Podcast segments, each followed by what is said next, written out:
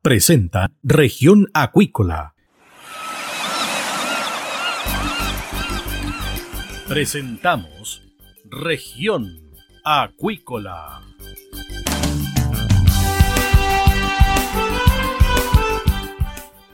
Escuche desde ahora todas las novedades de las principales actividades económicas de la región de los lagos y con las voces de sus protagonistas. Región Acuícola es un programa producido por Radio Sago de Puerto Montt, 96.5 FM y transmitido a través de la red informativa del sur. SIBA, Ciencia Aplicada en Acuicultura. Contamos con un capital humano avanzado y equipamiento especializado nuestro compromiso, entregar confianza y calidad para una acuicultura sustentable. SIBA, Centro de Investigaciones Biológicas Aplicadas. Visítanos en www.siba.cl. Los ciudadanos quieren recuperar el país. Súmate a Recuperemos Chile. Recuperemos Chile. Un espacio de debate y análisis para retomar el país de todos. Este viernes desde las 15 horas, Recuperemos Chile, el valor de las ideas.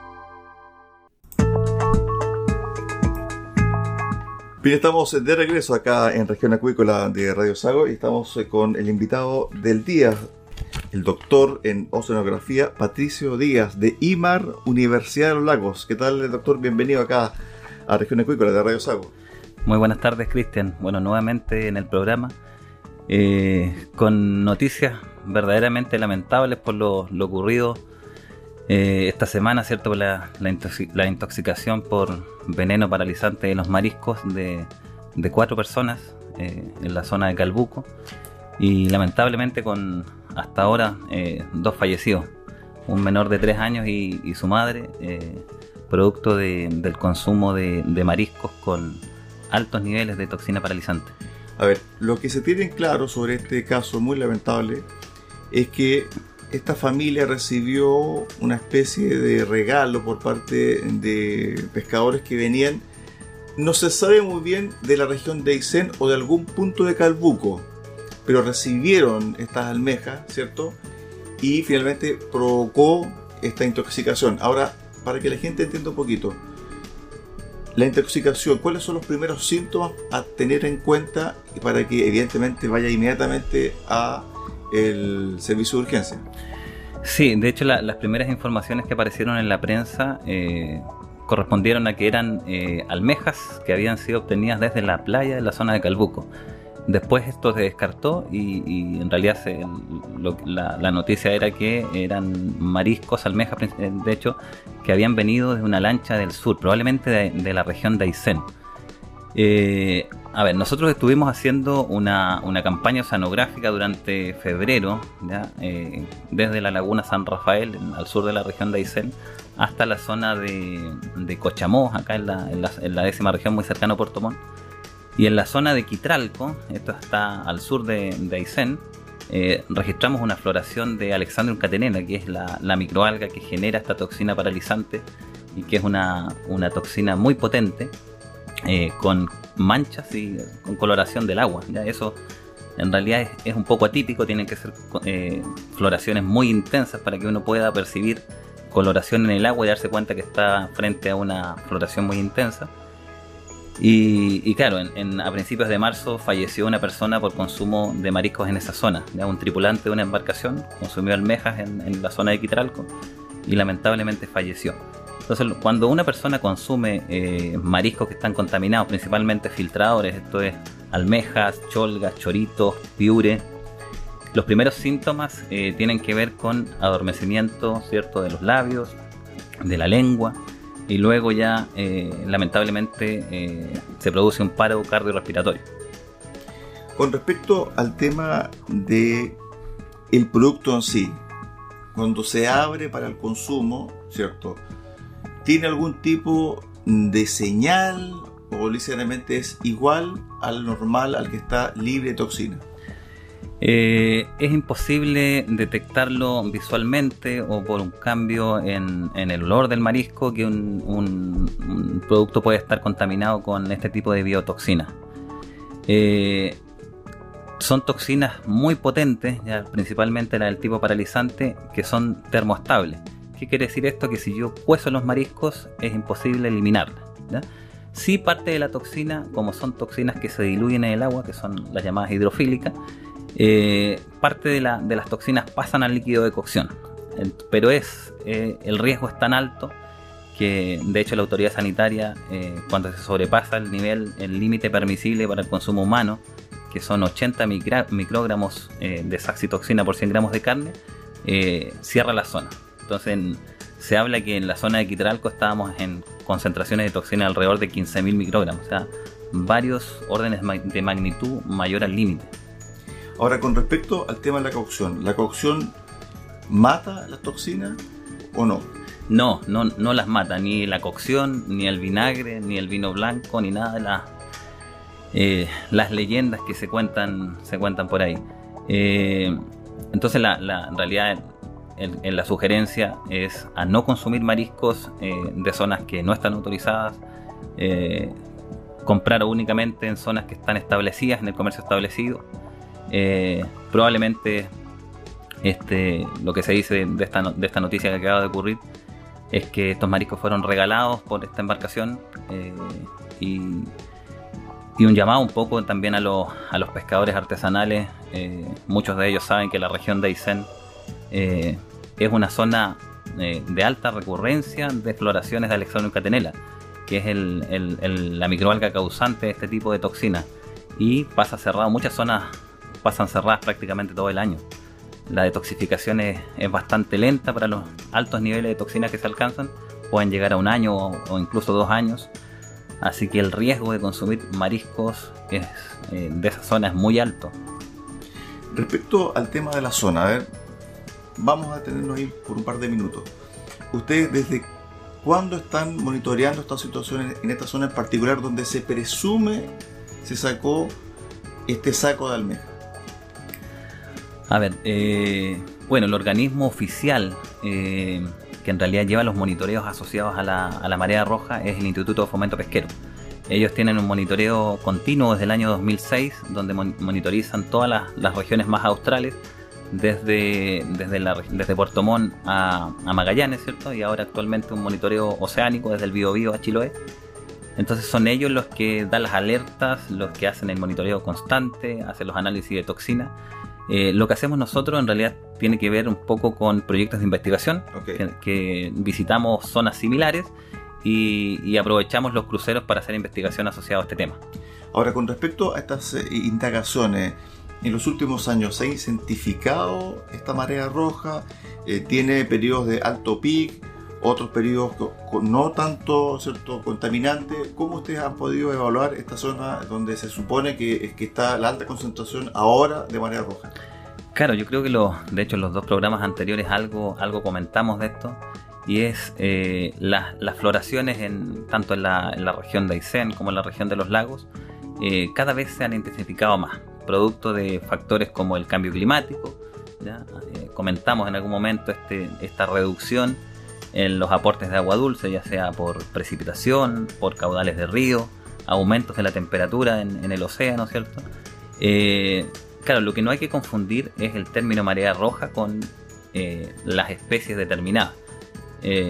recordamos el año 2021, hubo una mortalidad masiva, ¿cierto?, de, de salmones en Fiordo Comau, y las imágenes aéreas eran espectaculares de las, manchas rojas. En realidad esa es una, microalga que tiene efectos eh, nocivos en los peces, pero no está demostrado que eh, eh, genere una acumulación de biotoxinas en marisco.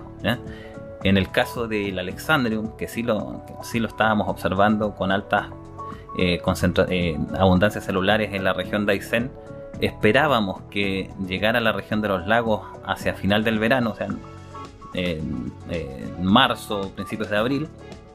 Eso no ocurrió por cambios en las condiciones atmosféricas. Tuvimos la primera quincena de marzo muy buena, pero luego el, eh, ingreso a un sistema frontal un poco cambia la dinámica oceánica, entonces no la observamos en esta zona. Eh, lo que sí tuvimos eh, fue un cierre en la zona de Calbuco, producto de otra especie que es el Protoceratium reticulatum, que es una especie productora de yesotoxinas, que es Antiguamente estaba dentro de las toxinas diarreicas, eh, actualmente ya está comprobado que no genera intoxicaciones humanas, pero sigue estando en la regulación europea, que es donde exportamos principalmente los mariscos. Ahora bien, con respecto al, al tema del clima, efectivamente durante el mes de marzo, eh, en la región de los lagos por lo menos, esta parte, la parte sur de la región de los lagos, ha tenido mucha lluvia.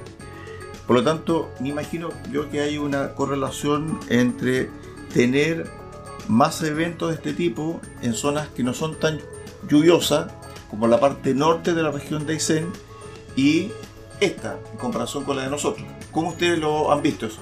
Claro, cuando yo hablo de eh, mayor incorporación de agua dulce que genera para algunas especies eh, condiciones más propicias para la proliferación, tiene que ver un poco más con el mayor derretimiento glaciar, en el caso de, mayor, radiación solar, ¿cierto?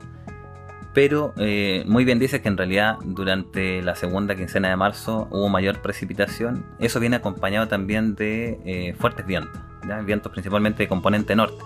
Eso genera mucha mezcla vertical y, y eso no es óptimo para este tipo de especies. Entonces, eh, si estábamos en presencia de una floración, de hecho la tuvimos eh, durante todo febrero, probablemente vieron manchas de color, coloración rojiza en, todo el seno Roloncaví, producto de un dino flagelado que era Prorocentum micans, que no genera toxinas, pero sí genera efectos eh, de reducción de, en, la alimentación en salmones, producto de, de daños branquiales. luego, hubo una noticia que apareció también en la prensa, producto de malos olores, ¿ya? que también se comentó mucho hacia finales de febrero. Entonces se empezó a, comentar que era producto de la descomposición de esta gran biomasa de, microalgas. Eh, nosotros tuvimos la oportunidad de, realizar muestreos en el centro del Golfo de Ancud eh, durante febrero, finales de febrero, y sentimos el mismo olor que se sentía aquí en Puerto Montt. Entonces, claro, eh, se decía que probablemente era producto del emisario. Yo creo que fue una mezcla, pero la floración sí generó malos olores. En una zona tan apartada como es el, en la zona centro del, del Golfo de Ancú sentimos los mismos olores. Ustedes han hecho una correlación de la zona norte de la región de Aysén con la caída de lluvia, la, la, cantidad de lluvia que cae, por ejemplo, y la relación con la marea roja? Sí, sí hemos trabajado en eso. De hecho, un poco la tendencia que se observa en la región de los lagos y en la región de Aysén hacia la reducción de lluvia es la misma. Está ocurriendo en toda la Patagonia Norte. Eh, las reducciones en, promedio alrededor de un 12% por década. Reducción tanto en precipitación como en aportes por caudales de río. Pero sí están muy correlacionadas años muy secos con especies que en realidad les va un poco mejor, con mayor radiación, eh, y menor eh, aporte de agua dulce. A ver, para ir despejando también algunos mitos, rumores eh, sobre que la autoridad se pone más pesada, entre comillas, ¿cierto? Días antes o semanas antes de Semana Santa, donde se comercializa gran parte del consumo anual de marisco y pescado en nuestro país. ¿Por qué se da, volviendo a lo que acababa de mencionar hace un rato atrás, a fines de marzo, comienzo de abril? ¿Por qué? Porque es la acumulación del calor, porque no está lloviendo durante marzo o, este, los otoños eh, siguen siendo secos a comienzos de, cuando comienza esta, esta estación eh, del clima. Sí, es una, es una mezcla de variables. Eh, a ver, en el caso de la región de los lagos, las floraciones generalmente de especies tóxicas, ¿cierto? Que, que producen biotoxinas marinas, se dan hacia el final del verano hablemos específicamente de Alexandru Catenela y recordaremos cierto el, evento, el gran evento del 2016 que fue hacia finales de febrero, inicios de marzo. Eh, producto que estas, estas floraciones, al menos de esta especie, está demostrado que se inician en Aysén. Entonces a medida, en diciembre, enero, a medida que eh, avanza el verano, producto de vientos principalmente de la componente sur, avanzan hacia el norte por transporte superficial. Entonces, hacia el final del verano, llegan a la zona de los lagos. Ese, es, un, es un elemento. Y luego está el otro elemento de, lamentablemente, eh, como hay un, aumento ¿cierto? en el consumo de los mariscos durante Semana Santa, estamos ¿cierto? próximos a la Semana Santa, eh, hay muchos pescadores que responsablemente van a la región de Aysén, donde los bancos naturales están en mejor condición que la región de los lagos, bancos naturales de almejas, de cholga, y extraen en esa zona y en los últimos años hemos visto muchos decomisos ¿cierto? De, de mariscos en la zona de Calbuco. No es porque en la zona de Calbuco sea un centro, un epicentro de marea roja, es porque las embarcaciones ingresan por esa zona. Eso hay que descartarlo en el fondo.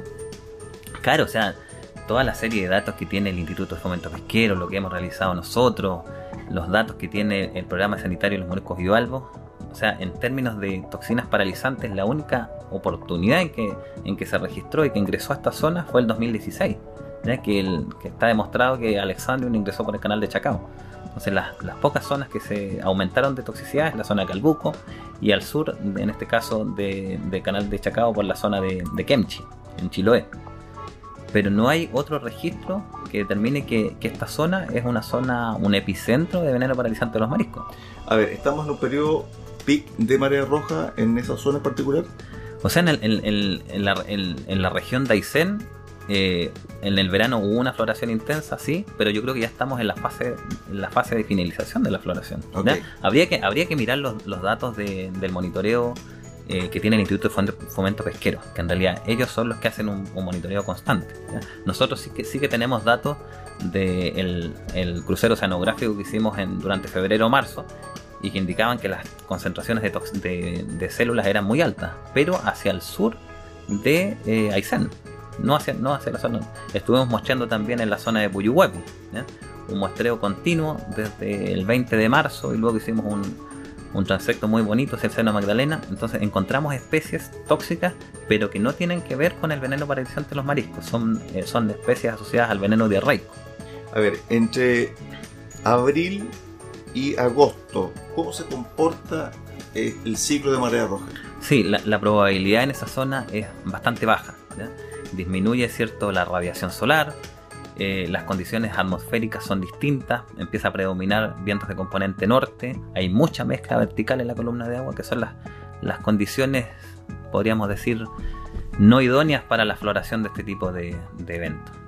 Lo que ocurrió el año 2021, ¿cierto? con esta floración de, de heterosigma cachivo que provocó esta mortalidad masiva de salmones, se generó hacia finales de marzo e inicios de abril. Y eso fue producto porque durante ese 2021 de hecho, fue uno de los años más secos eh, en los registros de los últimos 70 años de la, de la, en la región de los lagos. ¿Ustedes qué elementos usan para analizar, eh, para monitorear eh, y para estudiar este comportamiento? A ver, lo, que estamos trabajando en, el, en, los últimos años es un poco en la, en la alta resolución. Eh, colaboramos mucho con otras instituciones, principalmente en el Instituto Fomento Pesquero, que son los, los, que tienen ¿cierto? el monitoreo regional y con una escala mensual. Eh, nosotros estamos realizando experimentos de alta frecuencia, a ver cómo varían en escalas de tiempo mareales, en, profundidad. Eh, estas microalgas tienden a agruparse en determinadas profundidades, producto de, de los cambios en la densidad del agua. Entonces hemos desarrollado estrategias, en realidad aplicado, porque no son, no son cosas que hemos inventado nosotros, pero aplicado metodologías que se usan en otras partes del mundo para poder detectar estos máximos en profundidad. Entonces, el diseño de muestreo un poco lo estamos adaptando a poder identificar dónde se encuentran las máximas densidades celulares y poder un poco correlacionarlas con las variables ambientales que medimos. ¿Estas algas a qué profundidad están? Nuevamente depende de la especie, ¿ya? ¿ya? pero eh, en los 10 primeros metros seguro, los 10 primeros metros. Y eh, hablamos mucho en oceanografía de la, de la pignoclina, ¿cierto? Que es el, en la profundidad donde está el máximo gradiente de densidad, que generalmente está entre 6 y 8 metros. En esa, en esa capa eh, se, se, tienden a agrupar.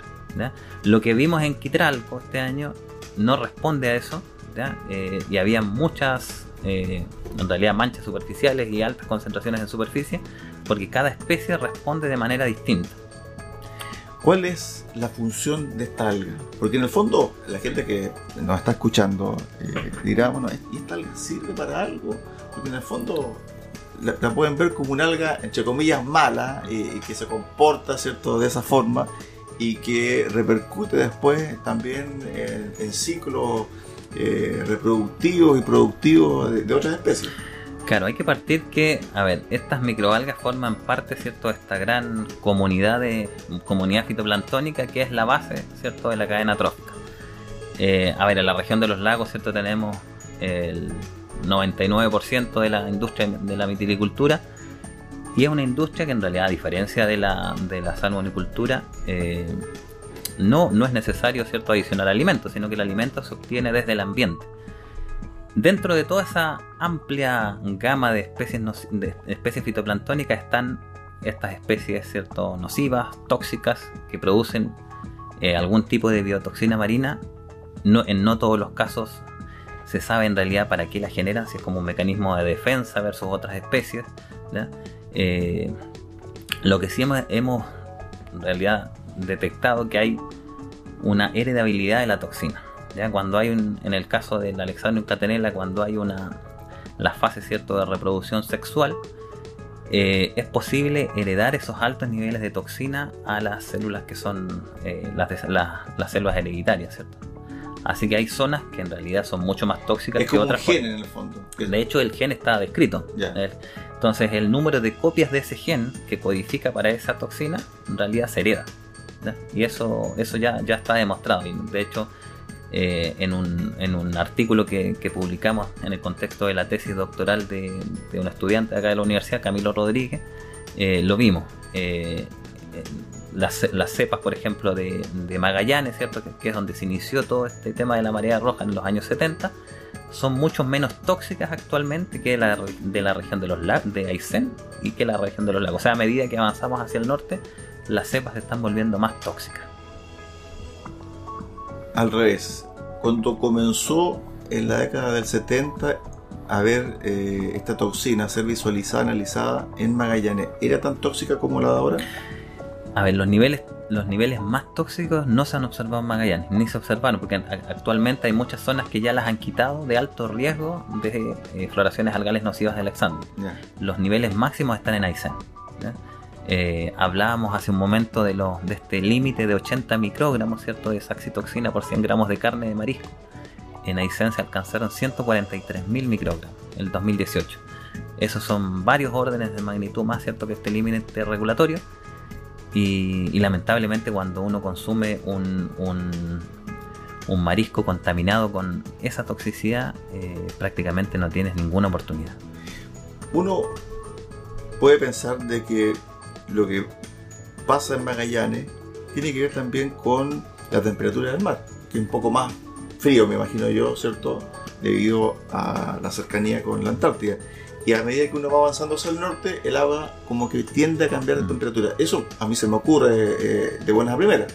Sí, e, es así. De hecho, eh, a ver, las variaciones en temperatura, lo que hay entre Puerto Montt y Punta Arenas, eh, las variaciones son súper altas. Pero hay especies que en realidad tienen su rango de distribución mucho más amplio que sus condiciones óptimas. En el Alexandrium eh, ya está confirmado que sus condiciones óptimas para el crecimiento están en torno a 15 grados de temperatura y salinidad sobre 30. Es un poco uno en, terreno, ¿cierto? Lo observa claramente en la región de Aysén. Todo lo que está desde el canal Moraleda hacia el oeste, que es la gran división, ¿cierto? de la región de Aysén, eh, es una zona mucho más tóxica en términos de veneno paralizante que lo que está hacia el este hacia donde están toda la zona de los canales. Es como una franja que se mete hacia el mar profundo. Exactamente, que divide el archipiélago de los Chonos, ¿cierto? Con la parte continental donde está el fiordo Aysén, el fiordo, en este caso Puyuhuapi, el Pitipalena y así hacia el norte. Producto de que la salinidad como es más alta, en la zona eh, del archipiélago de los Chonos tiene más influencia oceánica, eh, estas células crecen en realidad a tasas de crecimiento mayores y alcanzan densidades muy altas y eso en realidad propicia que los mariscos alcancen una toxicidad más alta. Es decir, un ecosistema propio, único. Eh, yo creo que no es, no es único porque hacia el sur también tenemos esas condiciones, pero sí propicia a que en realidad en esas zonas sean eh, las concentraciones que alcanzamos, las toxicidades sean mucho más altas y el riesgo también es mucho más alto de, extraer recursos en esa zona. Los tiempos de toxificación también son más altos. Patricio, nos quedan pocos minutos para el cierre del programa el día de hoy. Bueno, recomendación, pero recomendación para dos tipos de personas, el cliente, el consumidor y también para el trabajador del mar. Sí, a ver, para el cliente, eh, primero eh, consumir mariscos, en realidad principalmente bivalvos, eh, obtenidos de zonas que están, ¿cierto?, acreditadas, comprar en, lugares establecidos. Es posible solicitar el certificado, ¿cierto?, de que los mariscos han sido analizados por, en este caso, por los distintos tipos de biotoxinas, así que eso el, consumidor puede exigirlo a la, a la hora de comprar ¿cierto? En un mercado, en una pescadería, en cualquier parte. Y luego al pescador, en realidad la mayor parte de los pescadores, sobre todo de Aysenia, los lagos, conocen estos temas. Eh, un poco que concientizar a la población que esto no es un mito. Hace mucho tiempo que no teníamos fallecidos por este tipo de, toxinas. Eh, es muy lamentable que en el año 2022 sigamos teniendo primero intoxicados y lamentablemente fallecidos. Un niño de 3 años por consumo de marisco es, terrible. Eh, así que si las zonas están cerradas y la autoridad, en este caso sanitaria, la autoridad marítima, cierra las zonas producto de altas concentraciones, no extraerlo, eh, los tiempos de toxificación son tan altos que extrayendo de una zona, ¿cierto? que tiene altas concentraciones de toxinas y aposándolas en otra, pensando en que una o dos semanas van a permitir la eliminación de ese tipo de toxinas, es casi una utopía. Así que eh, no lo hagan porque en realidad están poniendo en riesgo eh, la salud de toda la población. Estuvimos eh, con el doctor en oceanografía, Patricio Díaz, de IMAR, Universidad de los Lagos, acá en Región Acuícola, para analizar y ver este tema tan delicado de la marea roja que, tal como él lo mencionó, ha dejado dos personas fallecidas este fin de semana. Gracias, doctor. Muchas gracias, Cristian. De esta forma llegamos al final del programa del día de hoy acá en Región Acuícola. Los esperamos mañana a contar de las 13.30 horas en el 96.5 FM acá en Puerto Montt. Muy buenas tardes.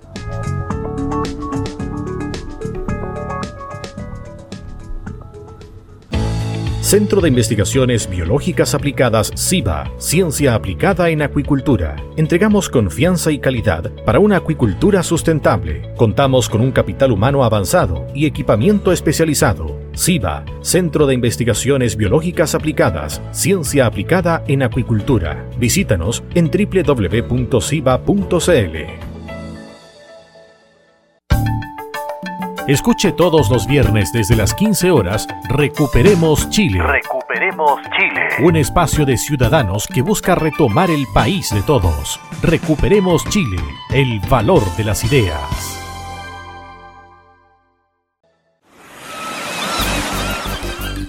Hemos presentado Región Acuícola. El acontecer de las actividades económicas que dan vida a la región de los lagos y las voces de sus protagonistas en el más completo resumen noticioso. Región Acuícola es un programa producido por Radio Sago de Puerto Montt, 96.5 FM y transmitido a través de la Red Informativa del Sur.